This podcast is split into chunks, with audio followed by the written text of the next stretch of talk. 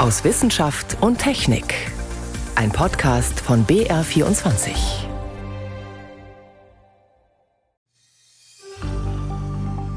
Welcome home. Willkommen auf der Erde. It's been an absolute honor to support you on your mission, Endurance Crew, and thanks for flying SpaceX. So wurden Matthias Maurer und der Rest der Crew begrüßt, als sie am Freitagmorgen von der Internationalen Raumstation zurückgekehrt sind. Wann wieder jemand aus Deutschland zur ISS starten könnte und warum es endlich eine Frau sein sollte, darüber sprechen wir gleich.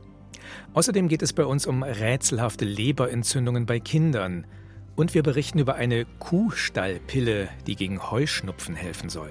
Das sind drei unserer Themen heute. Am Mikrofon ist David Globig. Sechs Monate hat Matthias Maurer im All verbracht, als Astronaut auf der Internationalen Raumstation. Er war der zwölfte Deutsche im All, der zwölfte deutsche Mann. Wer könnte ihm demnächst nachfolgen? Eigentlich wäre endlich mal eine Frau dran, eine Astronautin. Ich habe darüber mit Claudia Kessler gesprochen. Sie ist Ingenieurin für Luft- und Raumfahrttechnik und arbeitet seit über 30 Jahren in diesem Bereich. Vor einiger Zeit hat sie eine Initiative gestartet, um die erste deutsche Frau ins All zu bringen. Ich wollte von ihr wissen, warum das so entscheidend ist. Ja, zum einen natürlich einfach aus der Tatsache heraus, dass wir ja in der Bevölkerung eigentlich 50 Prozent Männer und Frauen haben und damit auch einfach Zeit ist, eine erste deutsche Frau ins All zu schicken, um ein Vorbild für Mädchen zu setzen, um zu zeigen, hey, wir Frauen können das übrigens auch, wir können auch Astronautin aber zum anderen natürlich auch für die medizinische Forschung. Denn das ist ja ein großer Teil der Forschung im All. Und da geht es eben auch um die Funktionen des Körpers. Und Mann und Frau sind auch da unterschiedlich. Auch im All gibt es da große Unterschiede. Und dazu gibt es eben in Deutschland bisher keine Daten. Jetzt sind gerade zwei Frauen zur ISS gestartet, eine Amerikanerin, eine Italienerin. Eine Amerikanerin war auch gerade ein halbes Jahr an Bord. Warum tut sich ausgerechnet Deutschland hier so schwer? Ja, das ist in Deutschland so ein bisschen wie in allen Führungsaufgaben, auch wenn Sie in die Vorstände gucken, wenn Sie auf die Management-Ebenen gucken, da tut sich Deutschland ja auch im europäischen Vergleich sehr schwer, da auch einfach den Frauenanteil zu erhöhen und äh, gleichzuziehen. Und genauso ist es halt vor allem im technischen Bereich. Und sag mal, Astronaut, Astronautin ist natürlich so top of the top. Und da war bei der ESA bisher die Haltung, es gab in Deutschland keine Frau, die dafür geeignet war ja, wenn man jetzt eben wirklich ein bisschen ketzerisch sagt, völlig unabhängig vom Geschlecht, soll einfach die am besten geeignete Person starten. Hat die ESA dann recht gehabt oder hat da etwas im Hintergrund eine Rolle gespielt, was dafür gesorgt hat, dass eben Frauen, die sich beworben haben, schlechtere Chancen hatten?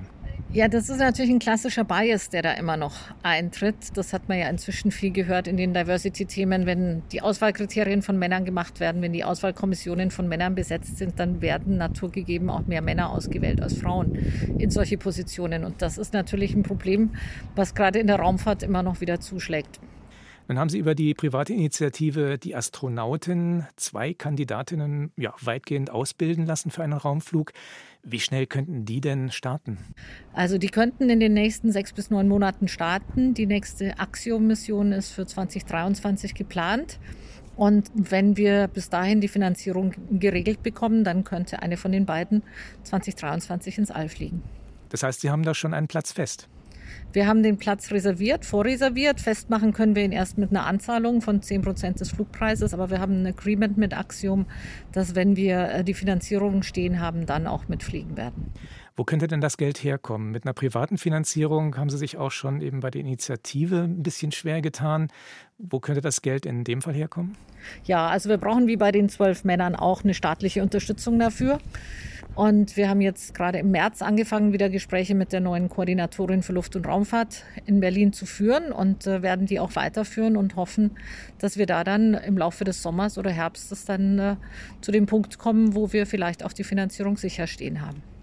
Dann hatten wir ja gerade eine rein private Mission, Axiom zur ISS, aber die sind jetzt alle so ein bisschen als Raumfahrttouristen belächelt worden und war auch ein relativ kurzer Aufenthalt nur.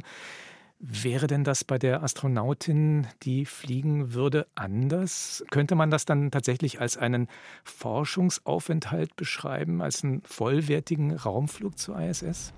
Also auch die reichen Amerikaner, die jetzt gerade mit Axiom geflogen sind, hatten einen vollwertigen Forschungsaufenthalt auf der Raumstation. Die haben über 900 Stunden Training absolviert und äh, über 50 Experimente durchgeführt in den 17 Tagen, die die im All waren.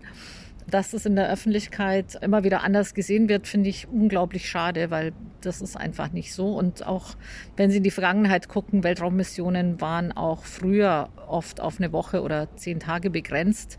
Das ist erst seit man die Raumstation hat, dass man eben, und das ist ja auch richtig so, dass die Agenturen die Langzeitmissionen machen, die ja auch ausgelegt sind auf zukünftige Missionen zum Mond und zum Mars. Aber natürlich wird es dazu, und das ist eigentlich das, was jetzt neu dazukommt, immer mehr Kurzzeitmissionen geben und die werden aber trotzdem auch wissenschaftlich genauso sinnvoll sein und genauso ausgelegt sein. Wenn Sie es jetzt eben schaffen, eine Astronautin mit einem Flug mit Axiom tatsächlich auf die ISS zu bringen, wie lange würde es denn dann Ihrer Einschätzung nach dauern, bis tatsächlich im regulären Programm in der ESA-Auswahl dann vielleicht eine deutsche Frau mit dabei ist?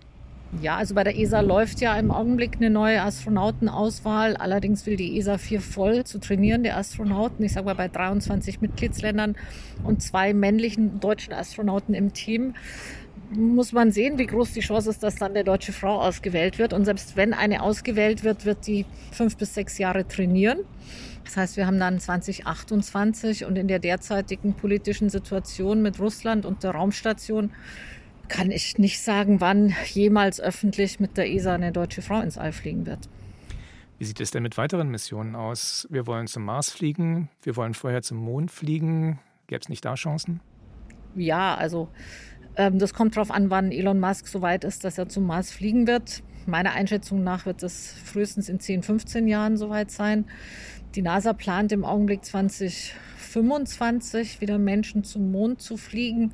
Wann dann Europa und eine deutsche Astronautin aus Europa dran ist, wird sicher auch Ende der 20er, wenn nicht Mitte der 30er Jahre sein. Also ich sehe keine früheren Missionen in irgendeiner realistischen Aussicht. Aber vielleicht kommen mit Unterstützung durch den Staat ja doch die rund 50 Millionen Euro zusammen, die ein Flug mit dem privaten Raumfahrtunternehmen Axiom zur ISS kostet. Dann könnte es schon im nächsten Jahr klappen mit der ersten deutschen Frau im All. Das war ein Gespräch mit der Raumfahrtingenieurin Claudia Kessler.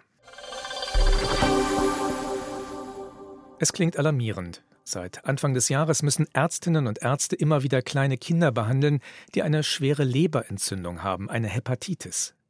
Mehrere hundert Fälle sind bereits gemeldet worden, die meisten aus Großbritannien, aber auch im Rest von Europa und in den USA sind auffällig viele Kinder erkrankt. Manche sogar so schwer, dass ihnen eine Leber transplantiert werden musste. Es gab auch schon Todesfälle. Doch was könnte die Ursache sein für die ungewöhnliche Häufung von Hepatitis? Mehr dazu von Daniela Remus. Es ist ein beunruhigendes Rätsel mit vielen Unbekannten, die vermehrt auftretenden akuten Hepatitisfälle bei Kindern.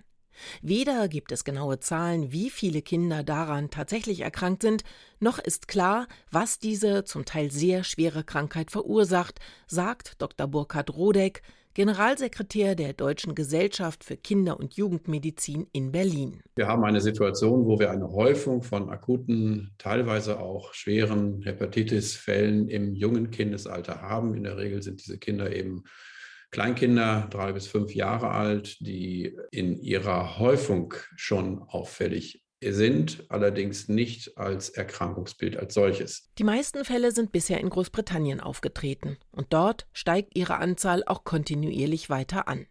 Kinder, die an einer Leberentzündung erkranken, das kommt zwar extrem selten vor, ist für Medizinerinnen und Mediziner aber kein grundsätzlich neues Krankheitsbild. Trotzdem machen ihm die vielen Hepatitis-Erkrankungen dennoch ernsthafte Sorgen, so der Kinderhepatologe Burkhard Rodeck. Erstmal ist es ein Alarmsignal, so muss man das interpretieren. Es ist vollkommen richtig, äh, dass man jetzt Reporting-Systeme aufbaut, um überhaupt die Zahl der betroffenen Kinder irgendwie abschätzen zu können, um auch abschätzen zu können, wie viele von diesen Kindern nehmen tatsächlich einen schweren Verlauf einer Hepatitis, Insoweit, ja, wir müssen aufpassen, aber wir brauchen jetzt nicht generell Angst zu haben, dass alle unsere Kinder jetzt plötzlich eine Hepatitis haben. Auch die Weltgesundheitsorganisation WHO und das Europäische Zentrum für die Prävention und Kontrolle von Krankheiten ECDC sprechen von einem besorgniserregenden Ereignis. Das Europäische Referenznetzwerk für seltene Lebererkrankungen hat eine europaweite Umfrage organisiert. Sie wird in diesen Tagen veröffentlicht, um eine verlässliche Datenbasis und damit eine bessere Einschätzung zu bekommen, erklärt der Leiter dieses Netzwerks, Professor Ansgar Lose vom Universitätsklinikum UKE in Hamburg. Von den 33 pädiatrischen Spezialleberzentren haben elf Zentren berichtet, es könnte sein, dass sie einen leichten Anstieg an Fallzahlen haben, während die anderen berichtet haben, dass sie keinen Unterschied zu früheren Jahren bisher sehen. Das kann natürlich daran liegen, dass sich sowas erst schrittweise ausbreitet in Europa. Insofern müssen wir weiter wachsam bleiben und die Zahlen im Auge behalten.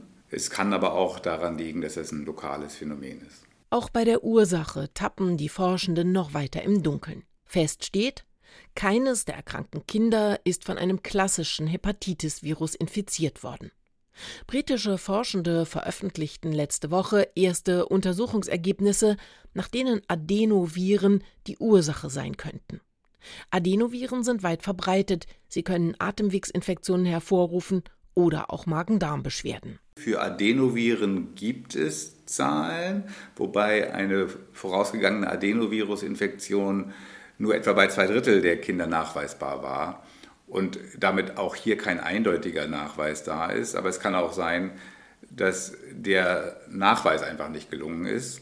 Es kann aber genauso gut sein, dass es auch noch irgendwelche anderen Viren sind. Denn es sei gar nicht so selten, dass auch andere Viren, wie beispielsweise Herpes oder Adenoviren, eine Hepatitis verursachten, sagt Ansgar Lose, Klinikdirektor des Universitären Leberzentrums in Hamburg. Gerade bei kindlichen Leberentzündungen sei es häufig extrem schwierig, die Ursache herauszufinden, denn manchmal lägen auch angeborene Stoffwechselstörungen vor. Eine zweite Hypothese, die intensiv diskutiert wird, ist der Zusammenhang mit einer Covid-Erkrankung. Aber auch die lässt sich bisher nicht eindeutig belegen, sagt der Kinderhepatologe Burkhard Rodeck. Wir sind jetzt über zwei Jahre in der Pandemie und haben viel Erfahrung mit auch Kindern, die betroffen sind. Und äh, jetzt auf einmal dann Hepatitisfälle, akute Hepatitisfälle im Rahmen von Covid-19-Infektionen wäre sehr ungewöhnlich. Das hätte schon eher auffallen müssen. Möglicherweise hängt die gegenwärtige Häufung der akuten Leberentzündungen bei Kindern aber doch auf andere Weise mit der Pandemie zusammen. Die Kinder könnten durch Lockdowns, soziale Isolation und Kindergartenschließungen ihr Immunsystem zu wenig trainiert haben. Sie haben also mit vielen Viren, wie den Adenoviren, aber auch mit vielen anderen, erst jetzt wieder zu tun und das gleich sehr massiv. Das Immunsystem könnte dadurch zu stark reagieren und beispielsweise Entzündungen wie die der Leber hervorrufen. Aber auch das ist nicht mehr als eine Hypothese. Erkenntnisse erwarten die Forschenden erst in den nächsten Wochen und Monaten. Daniela Remus war das über Hepatitisfälle bei Kindern. Sie hören BR24 am Sonntag aus Wissenschaft und Technik. Heute mit David Globig.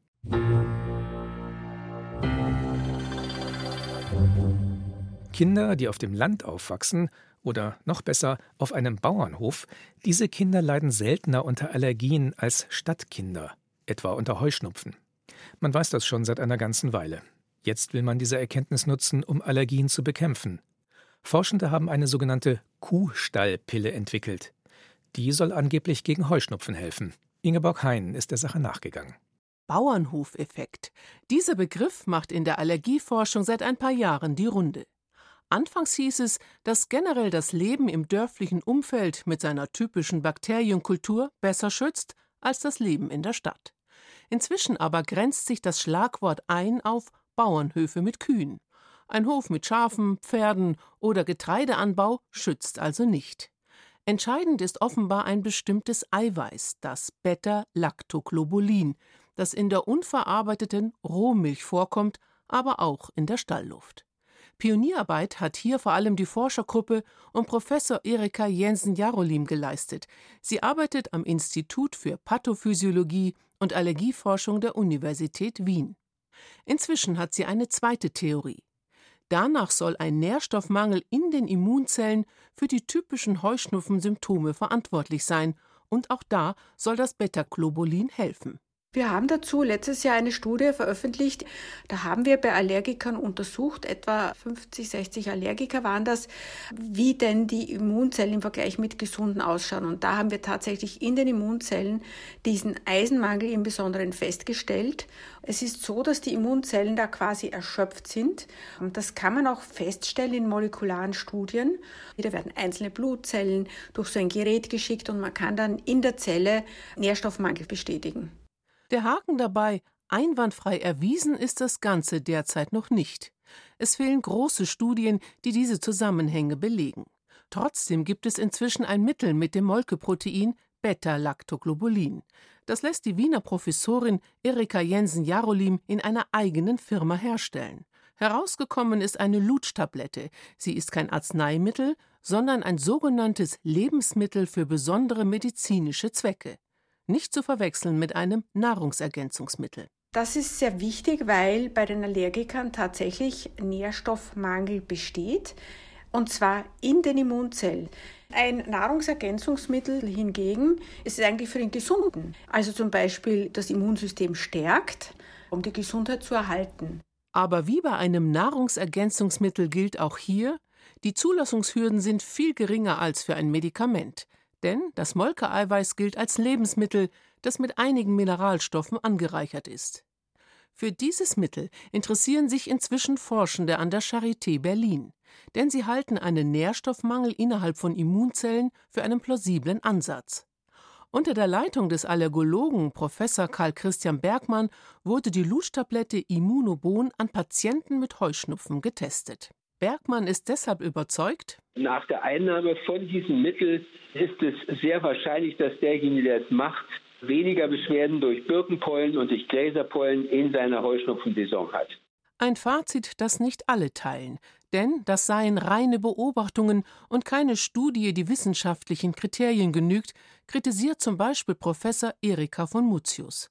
Sie leitet die Asthma- und Allergieambulanz der Universität München und forscht hier gleichzeitig am Helmholtz-Zentrum. In den klinischen Studien, die man heutzutage macht, vergleicht man das Präparat in der Regel mit einer Vergleichssubstanz und zwar verblindet. Weder der Arzt noch der teilnehmende Proband oder Patient wissen, welche Substanz man bekommt, weil man weiß, dass wenn man schon die Erwartung hat, dass das helfen wird, es dann auch helfen wird.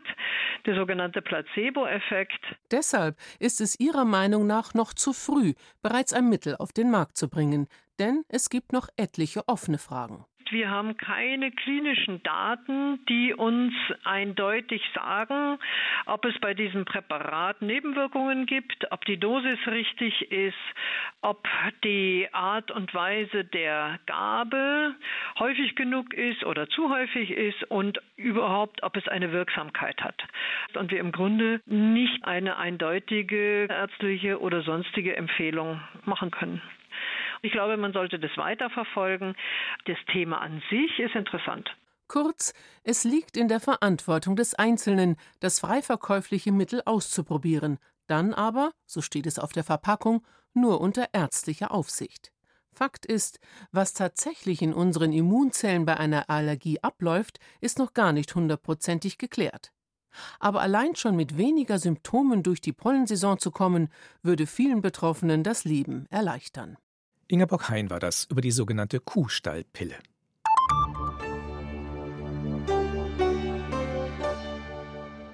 Seitdem russische Truppen in die Ukraine einmarschiert sind, ist der ohnehin schon fällige Abschied von fossilen Energieträgern noch dringender geworden. Fieberhaft suchen wir nach Alternativen zu Öl und Gas aus Russland. Die Schweiz setzt dabei verstärkt auf Seethermie. Denn selbst aus eher kühlem Seewasser lässt sich Wärme gewinnen. Eine der größten Anlagen dieser Art steht in Luzern am Vierwaldstätter See. Sandra Bieger hat sie besichtigt. Mittagszeit am Inselikay am Vierwaldstätter See im Stadtzentrum von Luzern. Am Ufer spielen Kinder, auf dem Rasen sonnen sich Jung und Alt, manche machen Picknick. Dahinter steht ein riesiger Bürokomplex. Im Keller des Gebäudes befindet sich eine der größten und modernsten Seethermieanlagen der Schweiz, die in absehbarer Zeit 3700 Haushalte mit Wärme versorgen soll. Christian Hofmann vom städtischen Energieanbieter EWL ist mächtig stolz darauf. Wir nehmen Wasser aus dem See und transformieren dieses Wasser über Wärmepumpen, sodass es nutzbar wird für Heizzwecke. In der Seeenergiezentrale in Luzern wimmelt es nur so von Leitungen, Pumpen und riesigen Wassertanks aus Metall. Wasser ist keines zu sehen. Für den Laien erschließt sich auf den ersten Blick nicht wirklich, wo hier was passiert. Vereinfacht gesagt gibt es in einer Energiezentrale mehrere Kreisläufe, erklärt Christian Hofmann. In einem fließt Seewasser, das aus etwa 30 bis 45 Metern Tiefe entnommen wird. Eigentlich ist es ein großes Gitter mit einem ersten Vorfilter, damit da keine Fische reinschwimmen.